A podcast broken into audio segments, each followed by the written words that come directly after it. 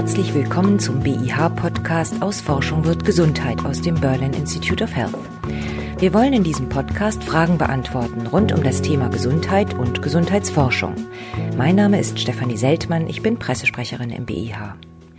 Heute bin ich zu Gast bei Professor Detlef Ganten und ich möchte wissen, wie es um die Gesundheit rund um die Welt bestellt ist. Professor Ganten ist der Gründungspräsident des World Health Summit, des Weltgesundheitsgipfels, der seit zehn Jahren hier in Berlin stattfindet und jährlich mehr Menschen aus aller Welt anzieht. Herr Professor Ganten, World Health Summit Nummer 11. Freuen Sie sich? Ja, ich freue mich sehr. Wir haben ja vor zehn Jahren begonnen, wie Sie gesagt haben, und der Summit ist immer größer geworden, immer wichtiger geworden. Wir haben immer mehr Zuspruch. Zu Anfang haben wir mit 800 Leuten hier angefangen im Langeberg-Kirchehaus. Jetzt sind wir im Kosmos, waren dann erst im Außenministerium mit gut 1500 Leuten. Das platzte dann aus den Nähten. Jetzt sind wir 2500 Leute aus 100 Nationen und äh, jung und alt. Das ist eine wunderbare Veranstaltung. Einer der Schwerpunkte des diesjährigen World Health Summit ist die Auswirkung des Klimawandels auf die Gesundheit. Ein naheliegendes Thema in diesem Jahr.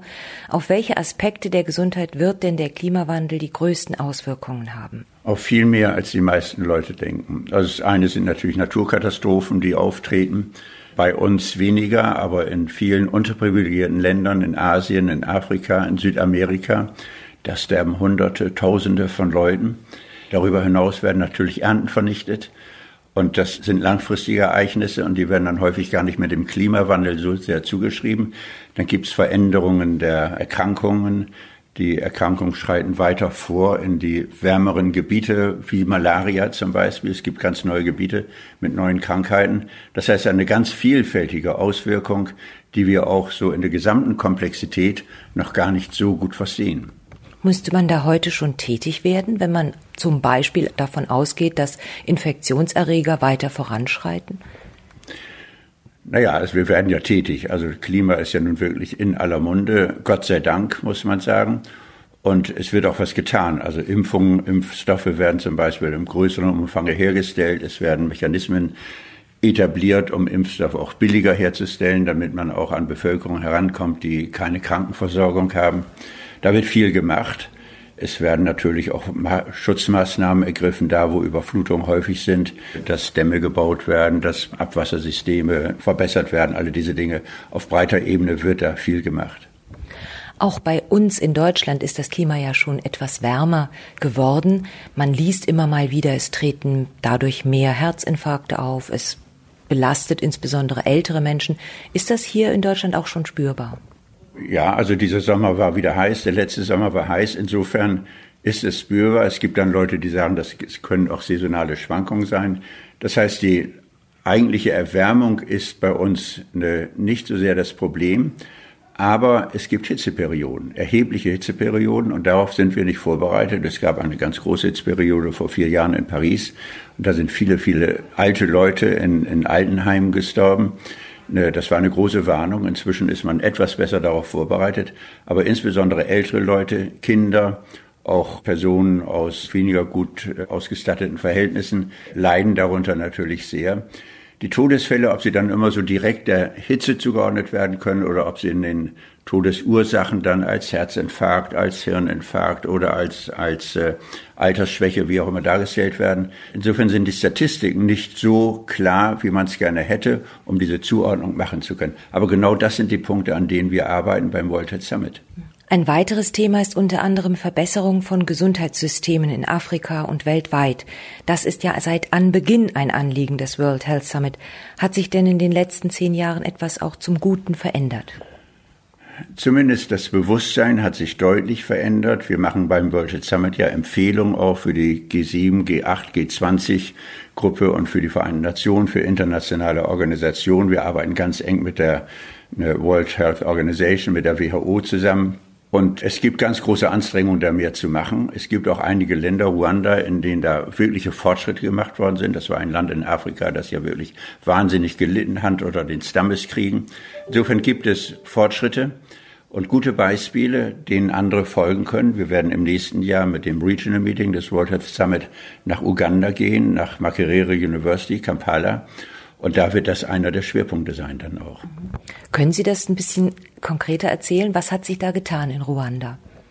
Da gab es ja den Völkermord zwischen den Stämmen mit Tausenden und Tausenden von Toten. Und das hat natürlich die Aufmerksamkeit der Welt darauf gerichtet. Und Gott sei Dank sind dann auch Hilfsmaßnahmen gestartet worden und es wurde eine stabile Regierung unterstützt, die dann auch in moderner Weise an Afrika angepasst von Afrikanern und für Afrikaner das Gesundheitssystem fantastisch verbessert haben. Zum Beispiel Impfmaßnahmen gegen Gebärmutterkrebs sind dort eingeführt worden, gegen HIV werden dort massiv vorangetrieben. Und das sind Beispiele, die in anderen afrikanischen Ländern natürlich wichtig sind. Weitere Themen sind der Kampf gegen Antibiotikaresistenzen. Es geht um die Digitalisierung der Gesundheitsversorgung, die Umsetzung der Ziele für nachhaltige Entwicklung der Vereinten Nationen, die sogenannten SDGs, Sustainable Development Goals. Was wurde hier erreicht? Na, da nennen Sie eine Menge große Themen. Antibiotikaresistenz wurde zum Beispiel erreicht, dass Deutschland sich sehr engagiert hat dafür, ein Sekretariat eingerichtet wurde, um diese Aktivitäten zu koordinieren. Die Antibiotikaresistenz ist ja eingetreten, weil die Antibiotika auch in Deutschland verkehrt verordnet werden. Viel zu viel. Bei kleinen Krankheiten, bei denen Antibiotika gar nicht helfen, werden sie schon gegeben und das züchtet Resistenzen. In Ländern wie Indien kann man die frei kaufen ohne Rezept. Das heißt, hier muss eine Fortbildung gemacht werden bei den Ärzten. Die Bevölkerung muss aufgeklärt werden und es müssen vor allen Dingen neue Antibiotika hergestellt werden, die dann wirksam sind bei resistenten Keimen. Das ist eine teure Angelegenheit und dies staatlich zu koordinieren, multilateral, das ist die Aufgabe des Sekretariats und daran wird intensiv gearbeitet. Digitalisierung ist, ist ein anderes Thema, das Sie genannt haben, ist natürlich auch rasant am Fortschreiten insbesondere auch in Entwicklungsländern, in Low- and Middle-Income Countries, wie wir sagen, in denen Handys viel mehr gebraucht werden noch als bei uns, die wirklich weit verbreitet sind. Und darüber kann man dann mit intelligenten Apps viel erreichen für die Gesundheitsvorsorge, für Telemedizin und um Bevölkerungsgruppen zu erreichen, die sonst gar nicht erreichbar wären für medizinische Versorgung. Mhm. Und Jetzt kommen ja Politiker gerne zum World Health Summit. Die scheinen den World Health Summit zu mögen. Letzten Jahr kam Angela Merkel zum zehnjährigen Jubiläum. In diesem Jahr kommen viele Ministerinnen und Minister aus aller Welt nach Berlin. Gesundheitsminister aus Uganda, aus Ruanda, aus Ghana, aus Brasilien. Aber auch Herr Spahn aus Deutschland kommt vorbei. Was darf man sich davon erhoffen? Lernen die Gesundheitsminister voneinander? Beschließen sie Maßnahmen? Helfen die einen den anderen? Also wir freuen uns natürlich, dass dieses Interesse so groß ist und wir wissen, die Politiker lernen davon, das sagen sie uns auch und, und in den Diskussionen merkt man das auch.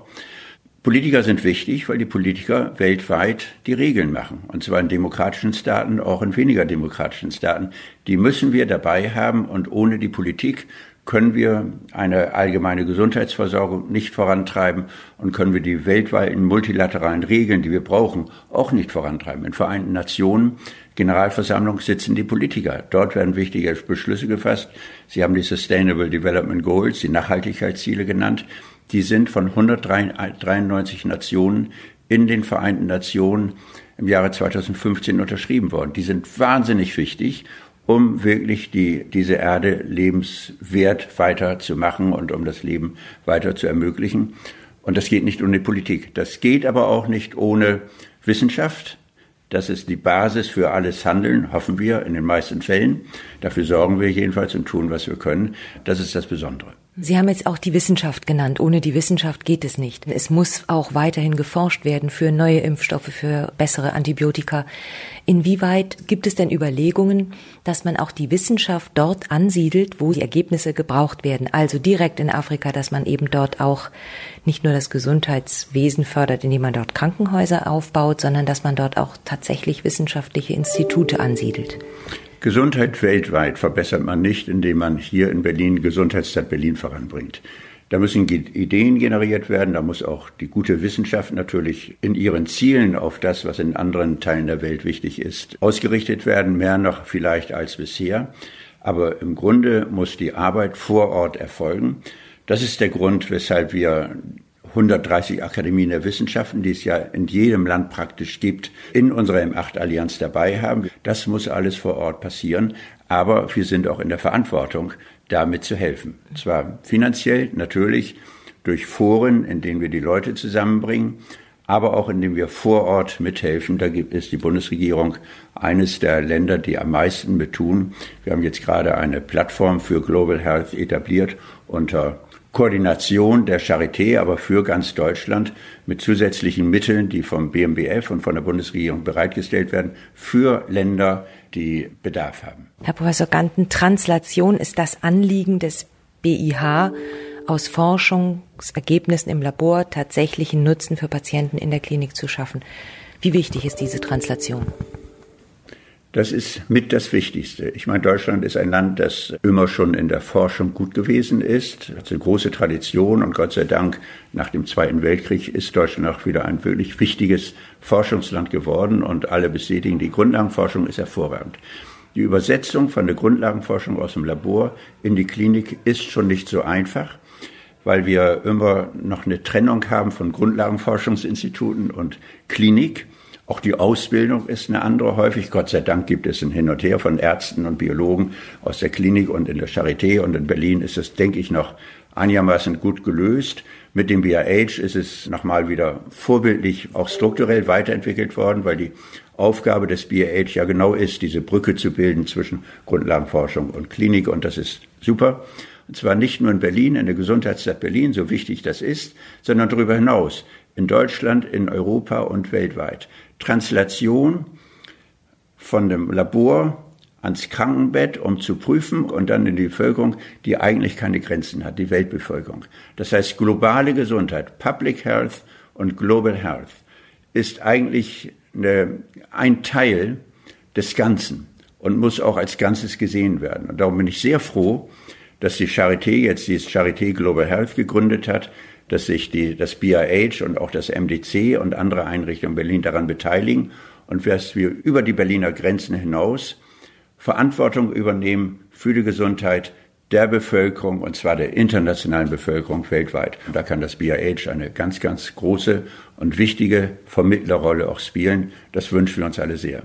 Aber das machen sie auch. Es gibt erstmals in der Geschichte mehr übergewichtige als untergewichtige Menschen auf der Erde. Gilt dennoch die Faustregel arm und krank bzw. reich und gesund? Nein, die Faustregel hat, glaube ich, noch nie so richtig gegolten. Aber es gibt eine Faustregel, die immer noch gilt und die wichtig ist.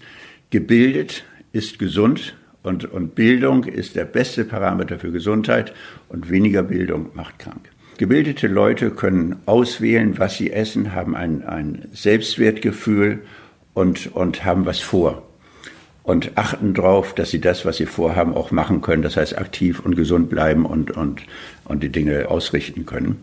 Die sogenannten Non-Communicable Diseases, Übergewicht, Diabetes, Herz-Kreislauf-Erkrankungen sind in der Tat erschreckend im Vormarsch, sind von der Bedeutung her, von der Zahl her wichtiger als Infektionskrankheiten. Mehr Leute sterben an diesen Erkrankungen als an Infektionskrankheiten.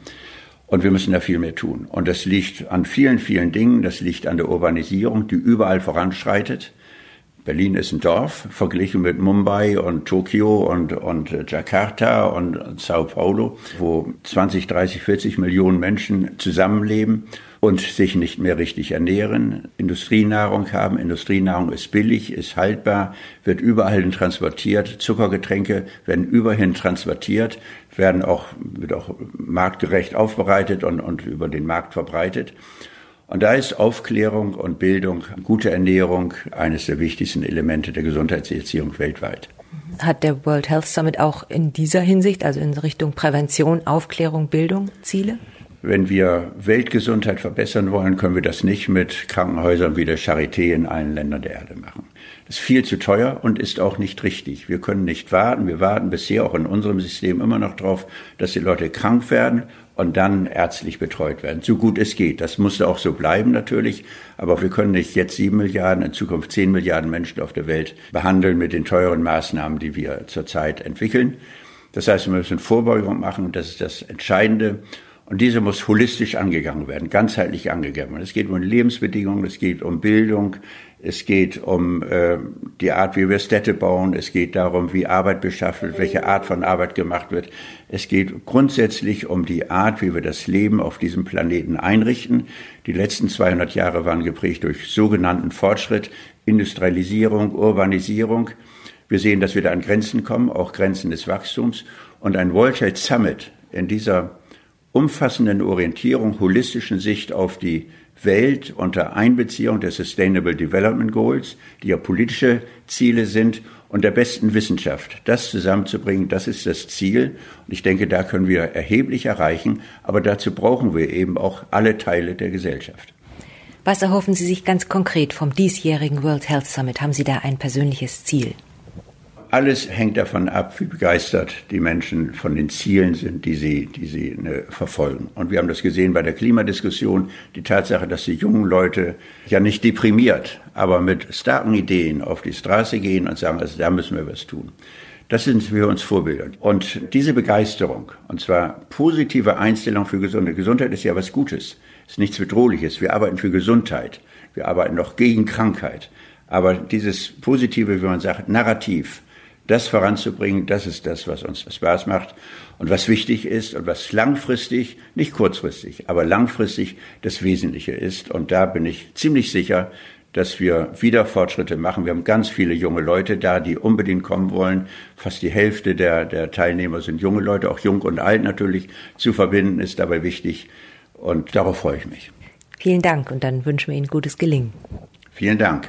Und das war der BIH Podcast aus Forschung wird Gesundheit aus dem Berlin Institute of Health.